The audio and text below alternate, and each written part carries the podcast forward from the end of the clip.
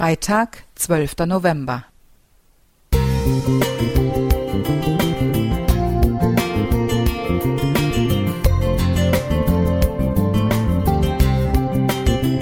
Ein kleiner Lichtblick für den Tag.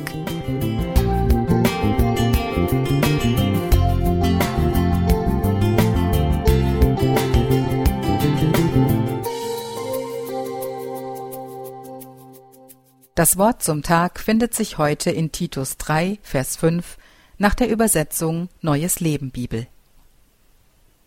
Er rettete uns nicht wegen unserer guten Taten, sondern aufgrund seiner Barmherzigkeit. Er wusch unsere Schuld ab und schenkte uns durch den Heiligen Geist ein neues Leben. Meine Schwester zeigte mir ihr wertvolles Geschenk, das sie von ihrer Freundin bekommen hatte. Dafür, dass ich ihr bei ihrem Umzug geholfen habe, sagte sie. Oh, diese Aussage lässt mich aufhorchen. Ist es wirklich ein Geschenk oder doch eher eine Bezahlung, weil sie ihrer Freundin half? Hätte sie das Geschenk bekommen, auch wenn sie nicht geholfen hätte? Vielleicht bin ich etwas zu kleinlich. Aber mir scheint, ein Geschenk ohne Gegenleistung anzunehmen, ist in unserer Gesellschaft gar nicht so einfach. Vor einiger Zeit hatte mich ein Freund zum Essen eingeladen. Als wir uns verabschiedeten, sagte ich zu ihm, das nächste Mal bezahle ich. Sich einfach etwas schenken lassen, das geht doch nicht, oder? In unserem Verhältnis zu Gott ist es nicht anders. Als Gläubige stehen wir in der Gefahr, uns die Erlösung erkaufen zu wollen.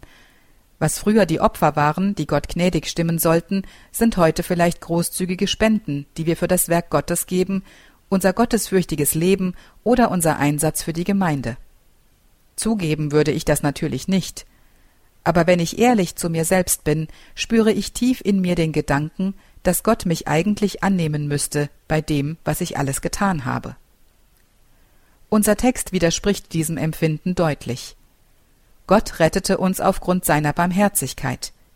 Nicht, weil wir so viel Gutes tun oder weil wir weniger sündigen als andere, nein, nur aus Liebe, aus Barmherzigkeit, wegen seiner großen Güte.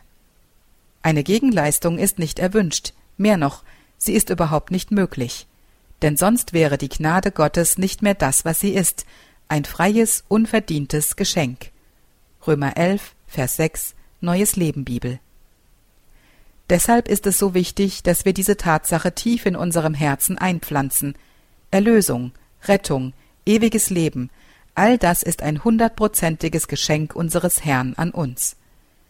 Wir können dafür nichts tun. Wer will, soll kommen und umsonst vom Wasser des Lebens trinken.